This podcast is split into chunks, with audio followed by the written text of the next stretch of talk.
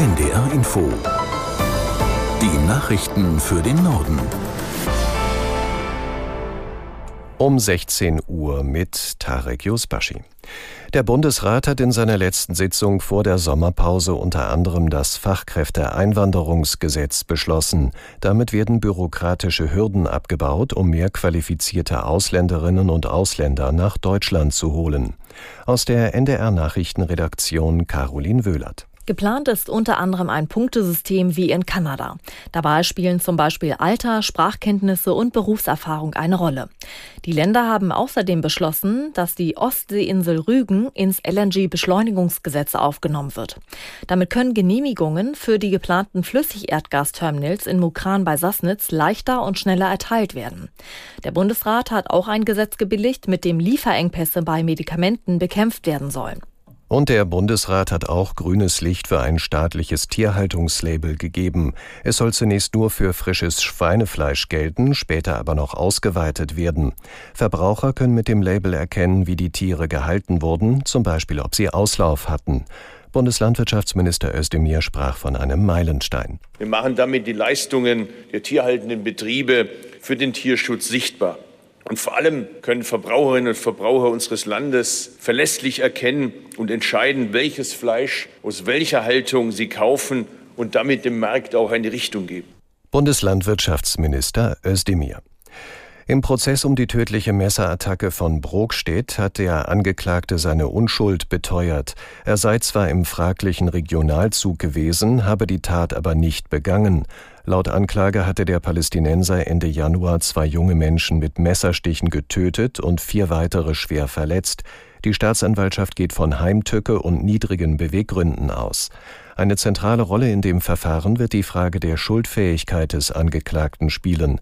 Die Verteidigung geht von einer psychischen Erkrankung aus. Gesundheitsminister Lauterbach plant ein Rauchverbot in Autos, wenn Minderjährige oder Schwangere mitfahren. Das steht in einem jetzt veröffentlichten Referentenentwurf zur Cannabis-Legalisierung, mit dem auch der Nichtraucherschutz verbessert werden soll. Aus der NDR Nachrichtenredaktion Johannes Trann. Organisationen wie die Kindernothilfe warnen schon lange, beim Rauchen im Auto breiten sich viele giftige Partikel auf wenig Raum aus. Das sei besonders für Kinder und Schwangere gefährlich. Die will Gesundheitsminister Lauterbach jetzt besser schützen. Im Referentenentwurf aus seinem Ministerium heißt es, Ungeborene und Minderjährige könnten sich im Auto dem Passivrauchen nicht entziehen und seien besonders gefährdet. In vielen anderen europäischen Ländern ist das Rauchen im Auto schon verboten, wenn Kinder dabei sind, zum Beispiel in Österreich, Italien und Frankreich.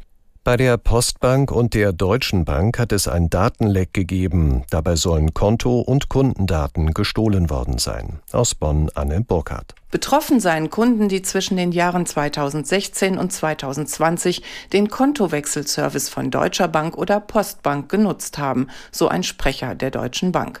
Der Grund sei eine Schwachstelle bei einem externen Dienstleister gewesen, den beide Banken nutzen. Die betroffenen Kunden von Deutscher und Postbank wurden nun mit Briefen über den Datenklau informiert, auch über die genau gestohlenen Daten, das sind vor allem die Namen und die IBAN-Kontonummern. Damit könnten die Täter zum Beispiel per Lastschrift Geld von den Konten abfordern. Die Kunden sollen deshalb ihre Kontoauszüge genauestens kontrollieren und verdächtige Abbuchungen oder illegale Lastschriften sofort melden. Das Geld werde dann erstattet, so die Deutsche Bank. Am Amsterdamer Flughafen Schiphol darf die Zahl der Starts und Landungen reduziert werden. In einem Berufungsverfahren erklärte ein Gericht die entsprechende Anordnung der Regierung für rechtmäßig. Die niederländische Regierung hatte entschieden, dass in Schiphol die Zahl der Starts und Landungen schrittweise bis zum kommenden Jahr von 500.000 auf 440.000 gesenkt werden muss. Ziel ist, den Ausstoß von Kohlendioxid zu senken und den Lärm zu verringern. Der Eurovision Song Contest findet im nächsten Jahr in Malmö statt. Die Entscheidung hat der schwedische Rundfunksender SVT bekannt gegeben. Im vergangenen Mai hatte die Sängerin Loreen mit dem Song Tattoo den ESC in Liverpool gewonnen und damit den Wettbewerb nach Schweden geholt. Soweit die Meldungen.